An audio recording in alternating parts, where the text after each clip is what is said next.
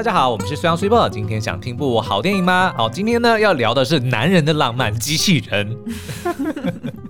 男人还可以有什么浪漫？这其实呢，我就是电影呢，只要有三个元素，基本上呢就会中我的胃口。嗯、第一个就是机器人，第二个就是外星人，第三个就是美女。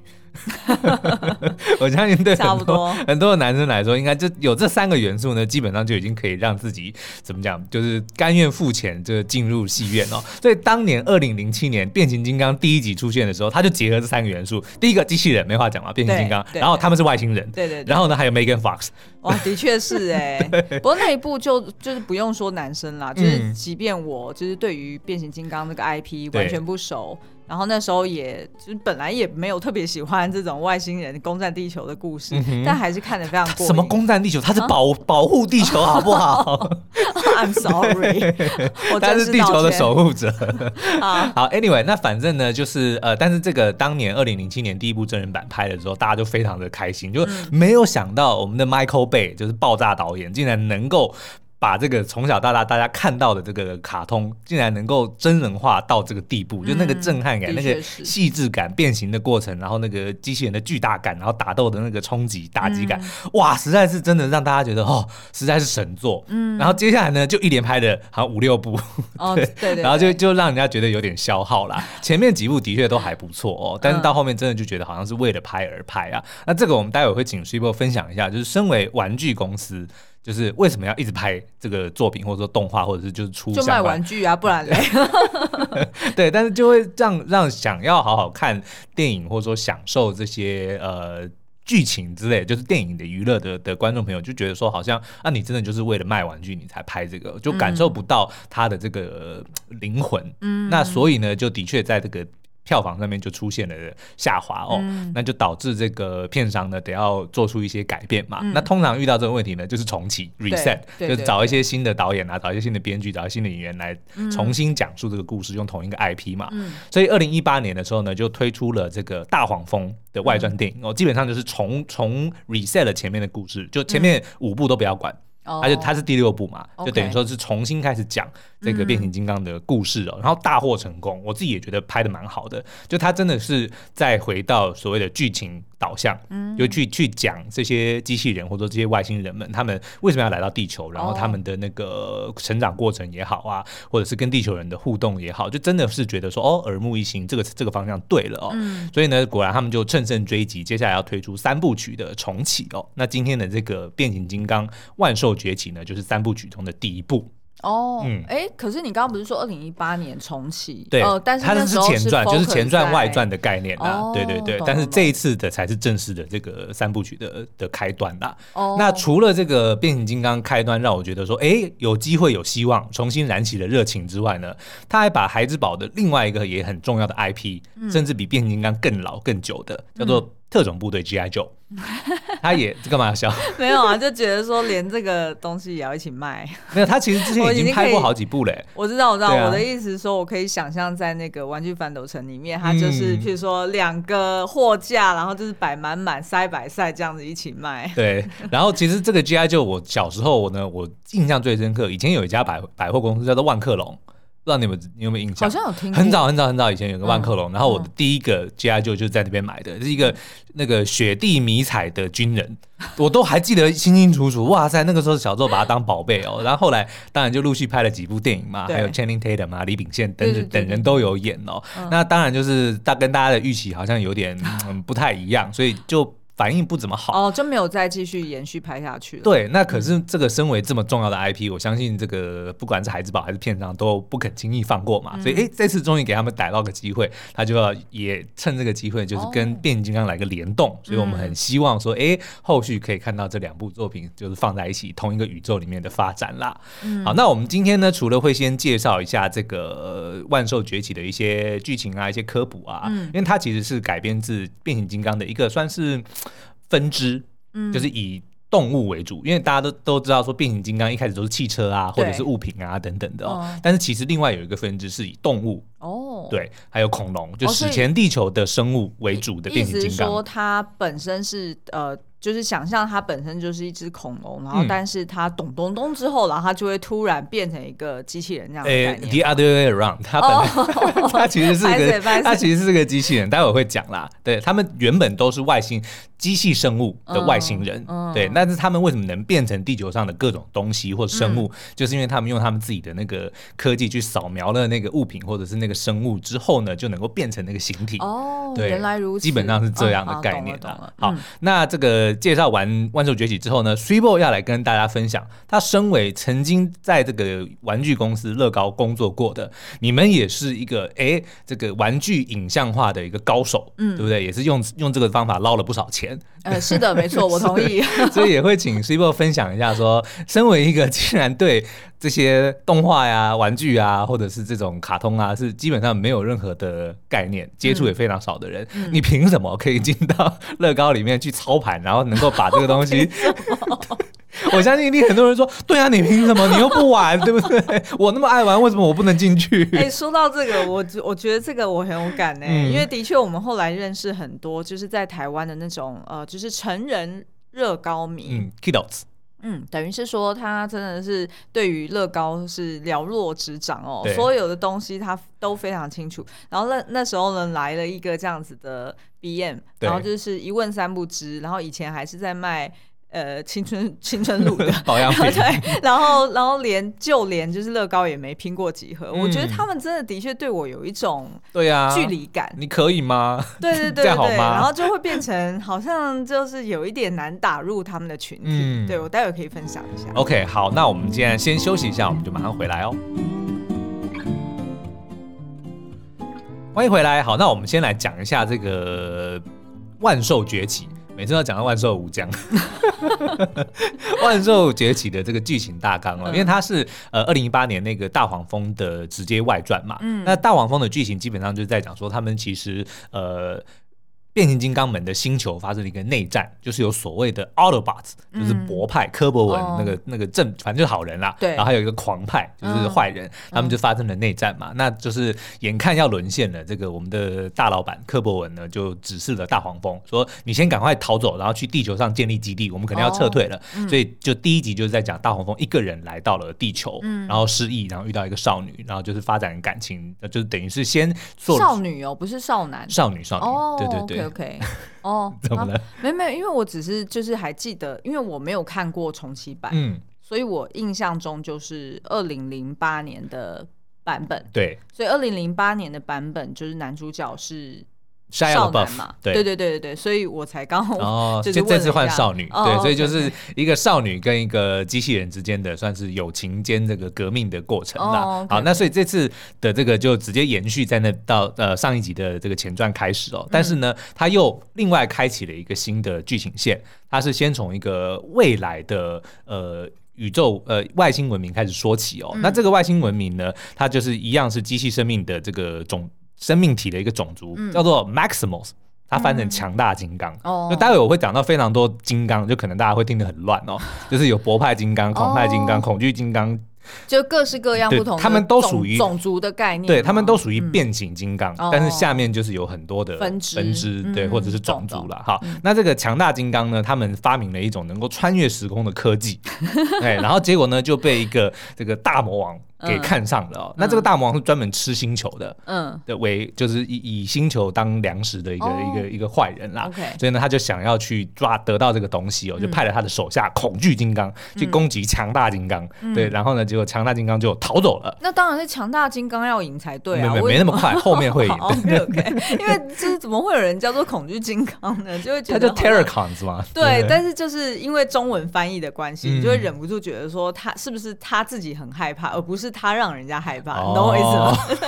然后我刚刚听起来，我就觉得说，哦，那应该就是恐惧金刚会打输，请听众们原谅我，因为我就是带着完全小白的一个状态来听这个故事，但是很合理啊，你要战胜恐惧才能强大。对不对？哦，哎，好，嗯，好，你要这样说也没有不行啊。好，Anyway，那反正呢，这个强大金刚的这个老大呢，叫做金刚王，金刚王 Optimus Primal，他就带着他的同伴们逃到了史前的地球，因为他们这个是能够穿越时空的嘛，哦、所以一开始他是发生在未来，嗯、但是他们就是逃的过程中，哎，穿越时空回到了史前地球，嗯、然后就在地球上躲了数千年。嗯、那也他也暗示说，地球上有很多的文明，其实都是这些人帮助之下，哦哦哦。这些外星人帮助之下去创造的哦。哦好，那接着时间呢，就直接跳到一九九四年，就变成大黄蜂的续的后后期了的这个前传的后面的故事哦，嗯、就是这个科博文，就是他们逃走逃到地球来了嘛，对，对不对？然后呢，他们就呃一直想要找找方法能够回到家乡去，嗯、去继续夺回家乡的意思啦。嗯、那但是他们就没有办法。然后呢，有一天就是一个人类的这个科学呃考古学家就无意间触发了这个时空钥匙，嗯、就让它启动了。所以这个博派呢，就柯博文他们就发现了这件事情，就说啊，这个东西我可以回家了，所以就开始就要去抢。那当然呢，MacGuffin，那就是 MacGuffin。对，那当然这个时候就引起了那个恐惧金刚，他们也注意到，因为他也在找这个东西嘛，所以他们就来到地球上，就先跟科博文他们打。那科博文打不过，所以就逃了。那逃到后面呢？哎，这个藏了数千年的这些百变金刚就出来协助他们，嗯、所以故事就讲他们是怎么合作，然后把这个对方给打倒。哦，对，基本上故事就是这样。嗯，那所以你觉得就是整体的，就是亮点是什么？亮点呢？我觉得就终于看到这些野兽们啦。因为我必须承认哦，嗯，当年虽然最早的时候是以这个柯博文这些汽车门的这个变形金刚为主，对对对，但是真正让我觉得哦，这个 IP 很酷。很喜欢，我很喜欢变形金刚。嗯，其实是在一九九六年，我那个时候去加拿大没多久之后，就看了非常多的卡通嘛。那时候看的哦，就是变形金刚。呃，对对对对。然后他那个时候是推出了一个是以那个时候非常创新的三 D 全部电脑动画所做的一个卡通。哦、然后呢，他就是画了这个 Beast Wars，就是叫做百变金刚系列。哦，他的玩具系列叫做百变金刚。哦、然后现在是这个变成万兽崛起了，正就是有一点。这个名词就大家大家就请多多包涵。OK OK，明白明白。哎，所以等于是说你那时候就是呃，因为你刚去加拿大其实是十三岁嘛，嗯、所以你那时候其实刚接触这整个系列的时候，就是从那个动画开始嘛？还是说其实你是先从？就是在呃，你刚刚说万克隆，先看到，呃，不对，在万克隆是 G I Joe，对，小时候其实就是有印象说好像有看过，就是有变形金刚这个东西。柯博文就是蓝色跟红色的那台大卡车嘛，就记印象记得有，但是我真正觉得这个东西很酷，其实反而是后来这个百变金刚，就是看到卡通，对，变成动物的这一群，因为那个时候就等于是有完整，而且每天就是知道说哦什么时候会播，然后就等于说有 从头看，有在追故事了，就开始看得懂了，因为小时候就只有看啊变形很酷，然后打架很酷，嗯、但是就是后来就是开始看他背后的故事，对对对对对，开始看了故事，然后那个时候就是三 D 动画，嗯、就觉得哇，这实在是太太帅气了，对对，然后就特就彻底迷上了，哦、所以后来其实变形金刚真人化之后，我们就一直在期待说什么时候会看到百变金刚。什么时候会看到 Beast Wars 的、嗯、的的角色？嗯、所以这次最大的亮点当然就是把这些角色们全部带带回的，就是放上这个大荧幕上啊。哦、对，所以就是终于懂了。对，最期待的一个东西哦，哦。如果这件事情是发生在我那时候还在乐高的时候就好了。嗯、为什么？因为都没有人在帮我科普这些东西，然后所以我真的就是哦，譬如说知道哦，玩具哦，我们的竞争品牌哦，有什么。嗯呃，孩之宝哈，然后什么又有什么 Peppa Pig，然后又有什么各式的台式的积木，嗯，就大概只知道这些，但是我并不知道说就是他们背后的故事是什么。其实呢。你如果看早期大概八九零年代的故事都一模一样，你用一首歌就可以完全讲清楚，就是《霹雳猫》的那个主题曲，大家都知道就是霹雳星球爆炸了，对，霹雳猫从太空船逃出来，逃出来，逃出来，逃出来，船上有最聪明的神猫，什么什么噔噔噔噔噔噔噔噔，然后霹雳猫王是猫，对不对？然后说普通大型扁中人嘴来聊，嘴来聊，OK，然后什么什么霹雳奸商霹雳烟，他们摇他们摇，就是把嘎粉他们摇的，他们摇他们，基本上就是这样。你看我现在直接改哦，是吧？扁形星球爆炸了。变形金刚从太空船逃出来，逃出来，船上有最聪明的货车，货车，然后会纷争的跑车，快动作的机车，很可爱的金龟车，有警车、救护车跟金刚老大货柜车，对不对？然后狂派机器人追来了，对不对？跳跃的时空时空钥匙，他们摇，他们摇。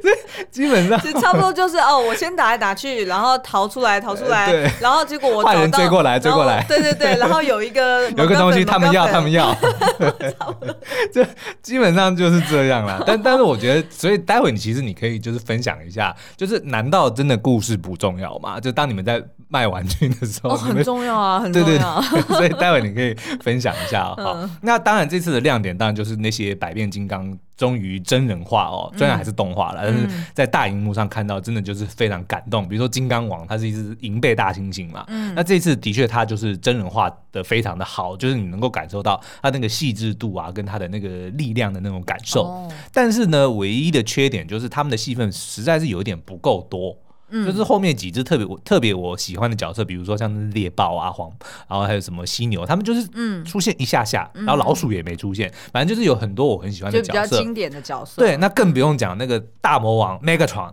就是那个暴龙那一只也完全没出现，嗯、所以就会觉得呃有一点点失望。但是呢，因为烧不到养出，对，但是因为知道它是三部曲的首部嘛，哦、所以后续一定会他要留，他 要留，对，他要留，他要留，他要留，他要留，对，所以算是算是一个比较小小的一个一个遗憾啦。但除此之外，其实我认为是好看的。然后如果你是这个粉呢，你会你会觉得啊，终于有点得到安慰，因为前面 最后前面几部真的到后面会有点啊。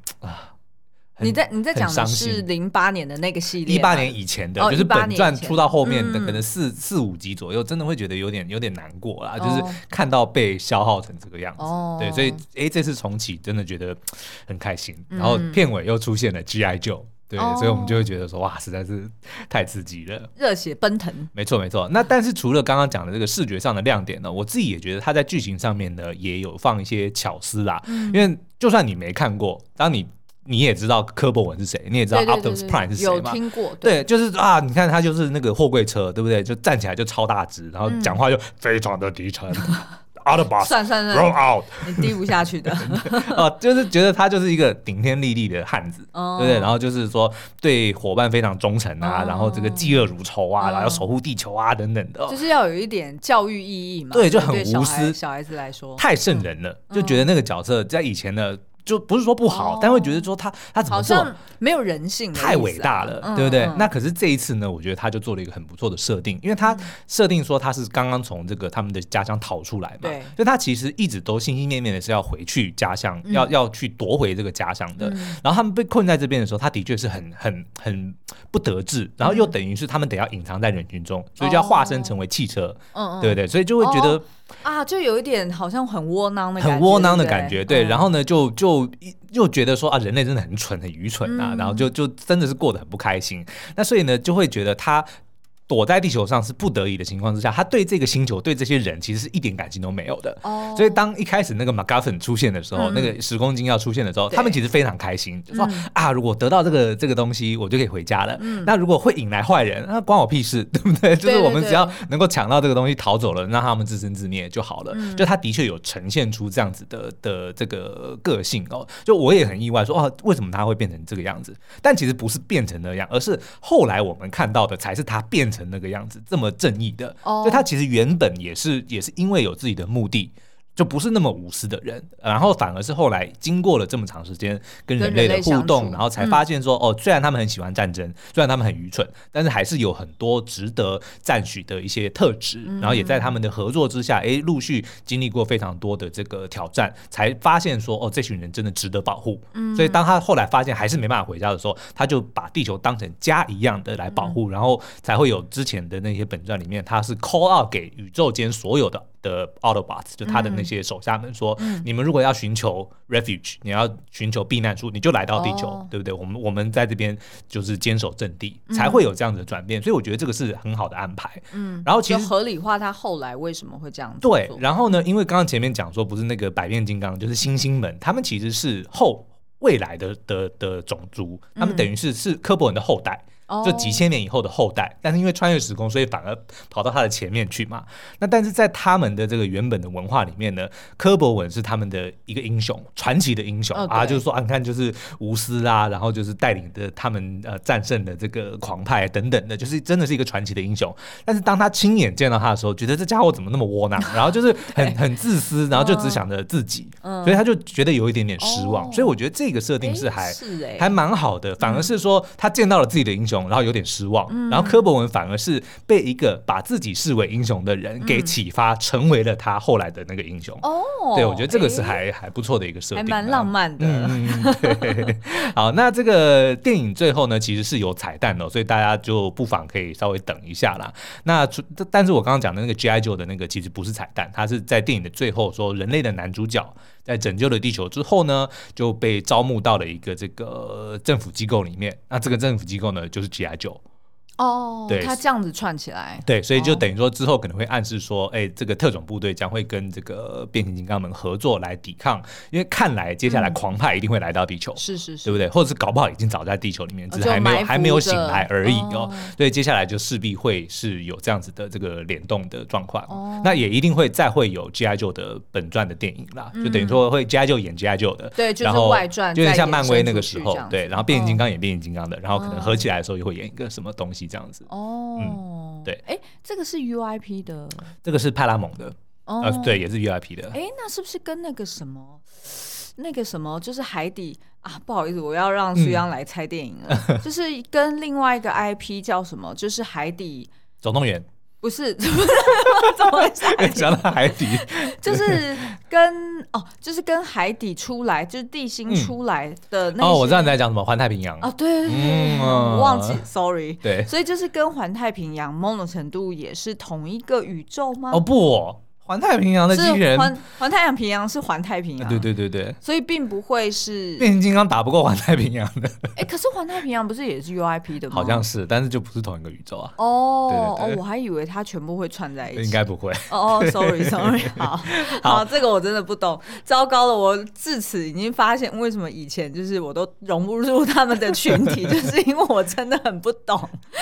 好，那所以以上我们就先讲完了这次这个万兽崛起的一些东西哦，但是我。我们想要留一些篇幅，让 Switchbot 来跟大家分享一下，就是你。那我这样岂不是很心虚吗？就是接下来要分享乐高的东西，其实就是一个外行人。没有，但是你知道吗？为什么为什么要找你来分享？就是每当我们看见说这个一个经典的 IP 被片商在那边乱搞的时候，我们就会觉得说，你到底懂不懂？你到底懂不懂这个 IP 的精神？你为什么要做这些事情？对，那今天我们终于把这个背后的魔王就是找出来了，就跟我们分析一下，就是说你们在做这些影视化的决定的时候。或者说这些计划的时候，你们的 compelling 的 reason 是什么东西？要学我 regional 的同事这样子问我。对，好，好我们先 Switchbot，因为有一些这个，嗯、我们毕竟已经经营了三年多嘛，嗯、那我们其实只有在早期的时候有介绍一下。哦、Podcast 就是经营三年多，但是不一定大家知道我们以前的背景是什么。是什么？对对对，所以 Switchbot 就先稍微自我介绍一下好了。好，OK，、嗯、大家好，我叫 Switchbot。那基本上呢，我以前就是在二零一七年以前加入 SUYANG 之前。嗯，其实我大概就是用一种就是有点像是顾问啊，或者是那种主管的心情在 在经营粉丝团，对，在经营粉丝团。也就是说呢，没事就来 check in 一下，说哎做的怎么样啊？嗯、然后虽然跟我报告一下啊，OK，good、okay, job，然后继续努力这样。所以意思就是说，我就出一张嘴啦，没有没有出太多的力。嗯、那为什么呢？就是因为我在二零一七年以前都还是有正职工作，对。那我的正职工作早期是在 P&G 嘛，然后就是做呃保养品啊，或者是做法品等等的行销。嗯、那后来我在二零一三年的年底，我就去到了乐高。对。那而且加入乐乐高这件事情呢，嗯、还是一件非常玄奇的事情。对。所以让你要不要讲一下当时发生什么事？OK，我忘记你那个时候为什么想要离开宝桥，就是哦，离开 SK Two，、嗯、就是因为身边人都怀孕，我很不爽。对，你我是说华妃的华妃的心态，真的真的，我那时候就是整天正在看，每天在办公室吃吃酸黄瓜，对对对，是 literally，我真的是看不下去，因为我那时候呃，就是二零一二年以前，我很想怀孕嘛，嗯，那但是那时候就一直怀不了，可是呢，怎么就是很奇怪，就是我们都说就是 P&G 的办公室它是分成左右两边，就是东边跟跟西边，对。东宫跟西宫。哎，对对对。然后我那时候在西宫，那那时候我坐西宫的最角落，然后照理说是一个就是那种藏风纳气的地方，对，财位直接财气进来的地方。然后照理说应该我的位置很好才对，结果没想到不是如此，就是发现呢，就是同期差不多年纪的其他女同事。一个又一个，就是如同我不知道雨后春笋，我把我刚刚真的想到雨后春笋这个词，就真的怎么，而且是第二胎、第三胎，你知道吗？然后就动不动就说啊，就是 enough is enough，对对不对？生一个就够了。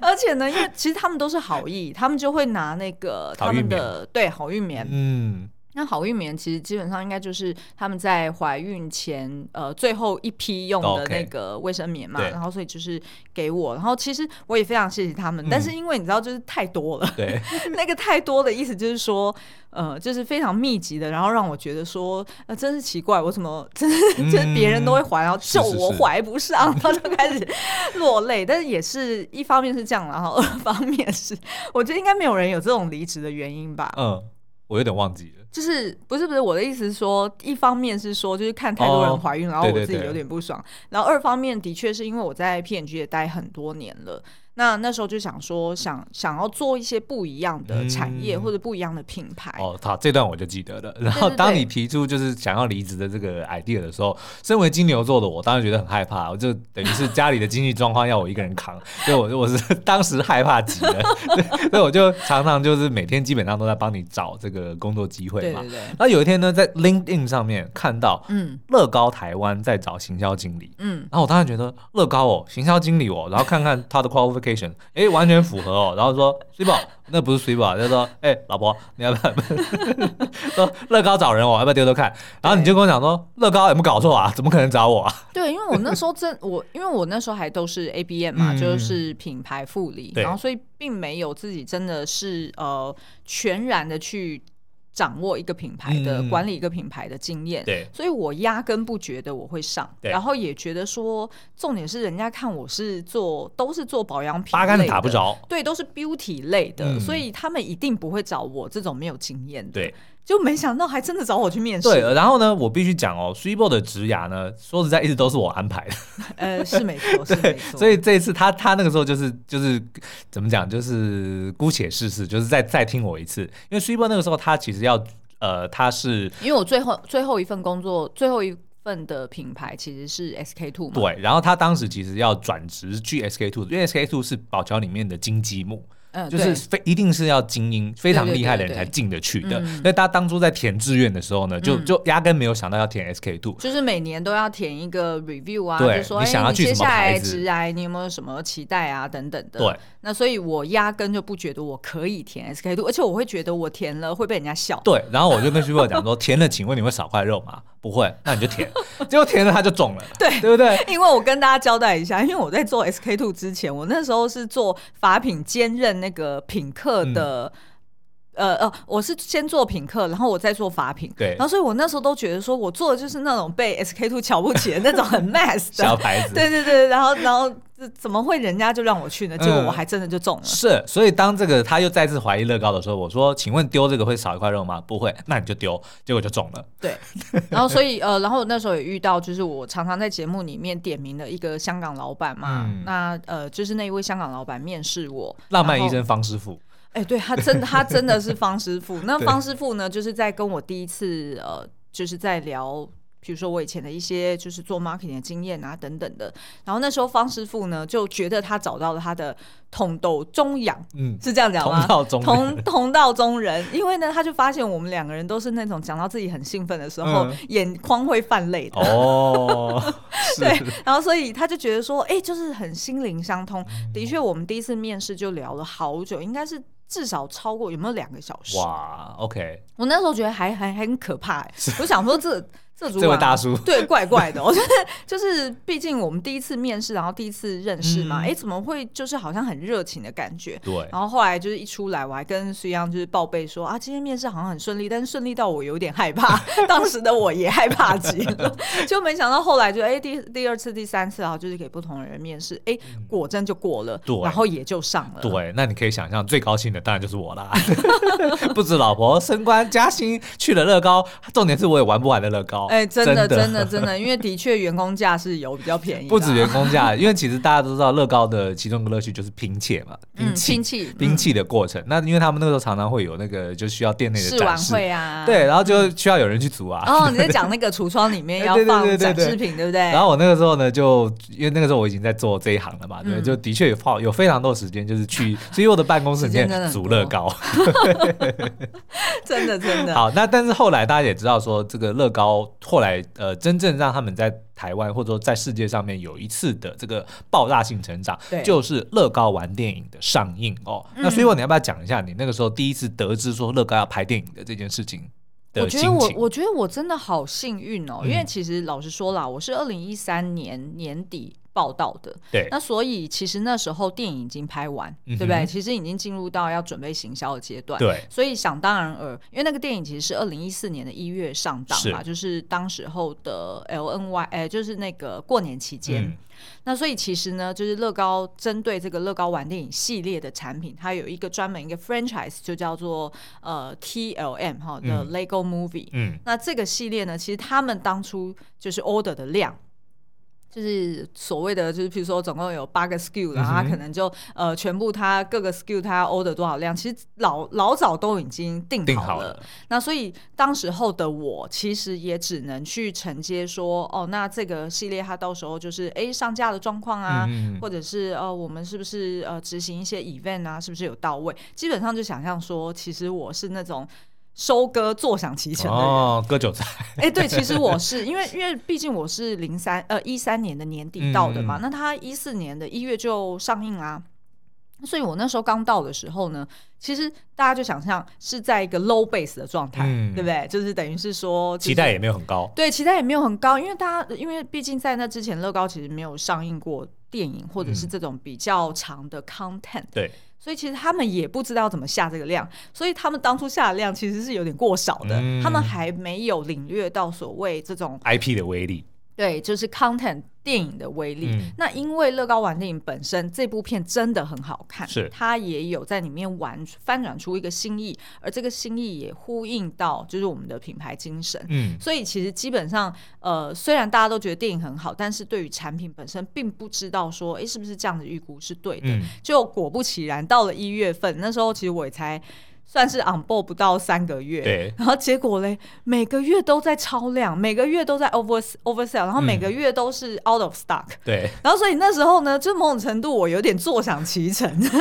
就是好像有点像是哇，就是啊，就是我们。我们就叫我英文名字嘛，嗯、就说哦，我们这个谁谁来了之后，哇，整个就是不知道是风水好呢 还是怎么样，然后就整个就怎么一直爆冲。对，然后我也有一点就是不明所以，然后我也不太清楚状况，但是那时候我大概就知道说，哎，那这的确就是。这间公司它未来会走的一个方向，嗯、就是以 content 为主。对对对，那的确就是他们在、嗯、呃，就是二零一七年有第二部嘛，就是呃 Batman Movie，对，好、哦，就是专门聚焦在那个 Batman 上呃去讲故事的。然后到了二零一九年，它有 Lego Movie Two 哈、哦，就是乐高玩电影的第二部。那所以其实它。应该是在更早之前他就规划好，嗯，只是说他有可能是在二零一四年领略到这个威力之后，他们可能就是在这上面就是所谓产出更多的相关内容，嗯、他花了更多的心思，对，所以就不仅仅只是这三部电影哦，它其实呢在不同的系列，譬如说我们有所谓的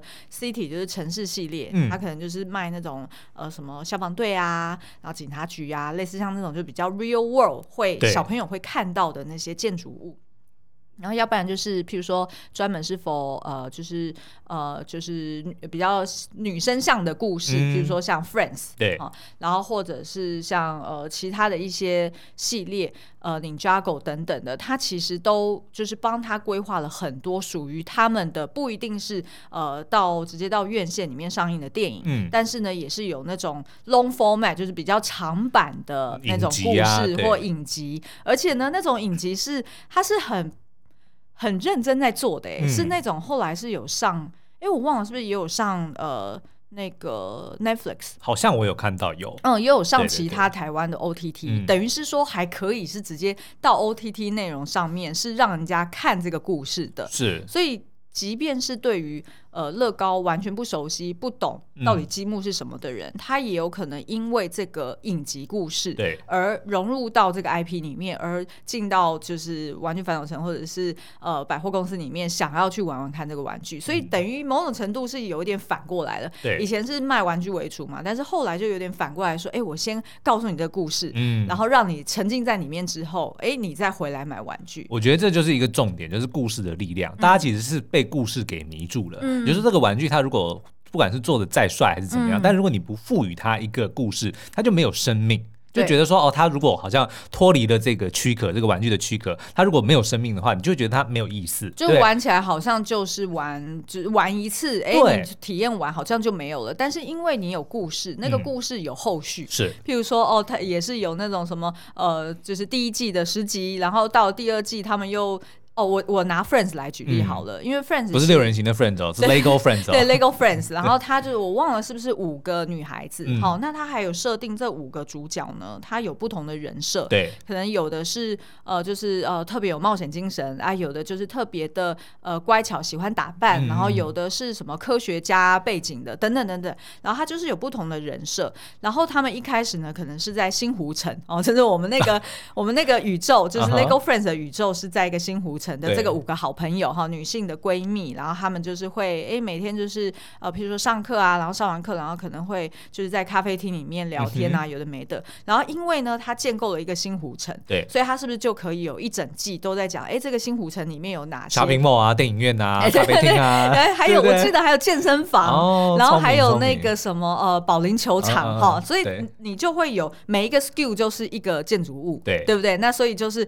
他就会去可能每一集他。就会讲说哦，这一集的故事是发生在健那个健身房里面。那健身房里面，呃，就是每个朋友他们互互相有什么争吵，或者是互相有什么合作呢？嗯、那所以他就是出了这个 skill。哦、那所以你在玩 skill 的时候，你就会回想起，哎，对我当初看那一集节目的时候，他在讲的就是什么什么什么，然后蜜娅对谁又怎么样了，然后这样又怎样。哇，我觉得，所以他就等等等，你先冷静。嗯、然后所以他就会有，光是这样一个 skill，他就可能有。一集以上的故事可以去发展，哦、然后接着呢，哎，这个新湖城可能玩完了，他就会开始 expand，对不对？他可能就是到，譬如说隔年的那个呃，一样是 Lego Friend 的产品，他、嗯、可能就要 expand 说，哦，我们现在已经呃，就是到外面去 explore 了，就有点现像像现在的芭比这部电影，哦、他想要去，是他想要去打破这个虚拟跟这个，没错没错。那可能 Lego Friend 他可能就会说，哦，那新湖城以外还有什么东西呢？哦、然后他就不断的去建不同的。城或者是不同的人哦，可能也有一些男生会进来跟他们互动啊，嗯、或者是也有一些一呃对，或者是也有一些小宠物，他甚至还出了一个宠物系列，就是每一个、嗯、每就是这五个角色每一个人有养一个不同的宠物，可能是兔子，可能是可能是狗狗，可能是 whatever，、嗯、所以他就会一直扩充，一直扩充，好邪恶啊！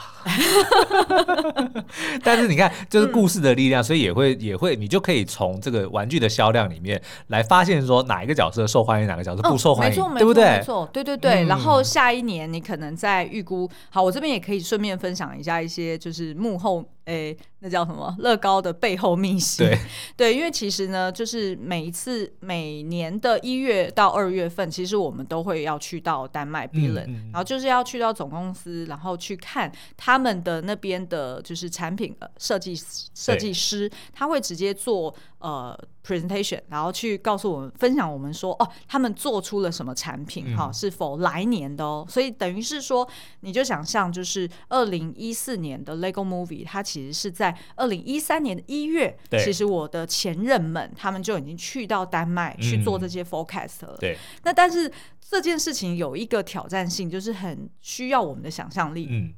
也就是说，你就想象哦，当初从来没有出过乐高玩电影的这些前员工们，对，他们在二零一三年的时候看到那些长得奇奇怪怪的 Lego Movie，然后他也还不知道故事，对那些产品，然后他又不知道说 Lego Movie 到底在讲什么故事，因为他们其实不能透露太多，因为毕竟那个 IP 就是故事本身的制作其实是在华纳兄弟身上嘛，所以他们本来也有要守这个机密，对，他不能讲太多剧情，他只能讲说哦，大概有什么样的呃 premise 哈，就是有个前。前提，或者有哪些冒险等等的。对，所以他也不能跟你详细解释说这个机器人代表的就是当时 Emmett 他会带他会坐着这个机器人，嗯、然后去打反派，他不能讲到那么细，他只能简单的提点一下。那在这样的情况之下，大家想想，就是我们要怎么做这个 forecast，对不对？我们要怎么估说啊啊？所以这 OK，所以然后你知道吗？这时候就会有现场有很多神算，嗯，所谓神算就是呢，会有就是在我们就是乐高群里面，对，会有一个说哦，大概通常哦什么呃那个韩国有一个 BM 哦，他很会估这种东西，对对对，或者是他很会。他可能很会用感应的，或者是 对对对，或者是呢，还有那种呃那个什么呃，新加坡有某个那个 A B N，或者有某一个 sales 哈、uh-huh，他他很会抓这种就是动漫相关的东西，嗯、所以呢，他们就会用他们各自的专长，然后大家聚集在一起，然后互相去七嘴八舌去讨论说啊，那他可能哪一个 skill 比较会卖？哦、你应该要发明一个叫乐高挂，不是有什么鸟挂，对不对？对对对，你就拿颗粒出来 摇摇摇摇，然后一放，哦，这个是多少？你知道，其实这个跟就是像其他的品牌，他们其实呃也有这样子的一个困扰嘛，嗯、就是说，如果你在一个很 limited 的资讯底下，然后你要去做 forecast，其实那个风险是很高的，对，所以就会变成说，你一直用那种很旁门左道或者是旁敲侧击的方式去估，对，然后你的那个估法就是你自己也很心虚，是。像那时候他们就是譬如说哦，我记得我们有一个叫做动漫迷的一个大师，嗯、对，然后呢，他就会。他好像是我忘了是马来西亚还是哪里的人，然后他就是因为他自己很迷动漫，然后所以呢，他就会直接说：“我告诉你，你只要呢就是有车，嗯、有车的 skill，对，或者是有，机器人，有机器，对，真的，他真的这样讲，机器人、外星人、美女，或者是呢有那种限定版的人偶，对，他就会跟我们讲说，只要是 Marvel 系列，然后有某种限定版的人偶，嗯、不管那个限定版人偶是呃受欢迎还是不受欢迎，whatever，不管，反正呢，他就一定有一个基本盘，收藏者心态。”对，就一定会有，嗯、至少你有一个基本盘，然后你在网上去刮估一个那个 incremental 是否小朋友的，所以大家就会哦，大概有某种逻辑去估出你的量。OK，对，所以其实我才会说，就是为什么，就是对于。就是做玩具的，其实他那个故事很重要，是是是，因为小朋友真的不是只是在玩表面上的东西，他很需要沉浸在那个故事里面。没错，所以即便那个故事不一定是有上院线，他就只是要哦，比如说我们乐高有去发展这些故事，我们只要知道说哦，你们有准备要拍五个影集，嗯、或者是你们有要拍呃四个小短片，whatever，我们只要先弄清楚说你会搭配。你会克制化打造什么样的内容 for 这个 IP，我们就可以根据这个再去估一个 incremental。OK，对啊，如果某一个系列它什么资源都没有，然后呢，可能它本身就是产品又不是很亮眼，对。那 I'm sorry 了，可能根本那个系列我们就不想要进，嗯、也是有可能。OK，对啊，好哦。所以以上呢，就是我们对这个变形金刚万兽崛起的一些分享。然后 Three 当然也切变了一些他以前在做这个玩玩具商，然后想要试图透过故事来卖更多玩具的 这个经历哦。对，其实还有蛮多东西可以分享的啦。嗯、那如果大家对于这方面有兴趣的话，maybe 我们日后再来挑。呃，乐高玩电影来聊这几部作品，嗯，然后我再去呃分享，就是当初我们怎么在呃丹麦去 就是卜卦的经验。OK，好，那今天节目就到这边喽，我们下次再见，拜拜。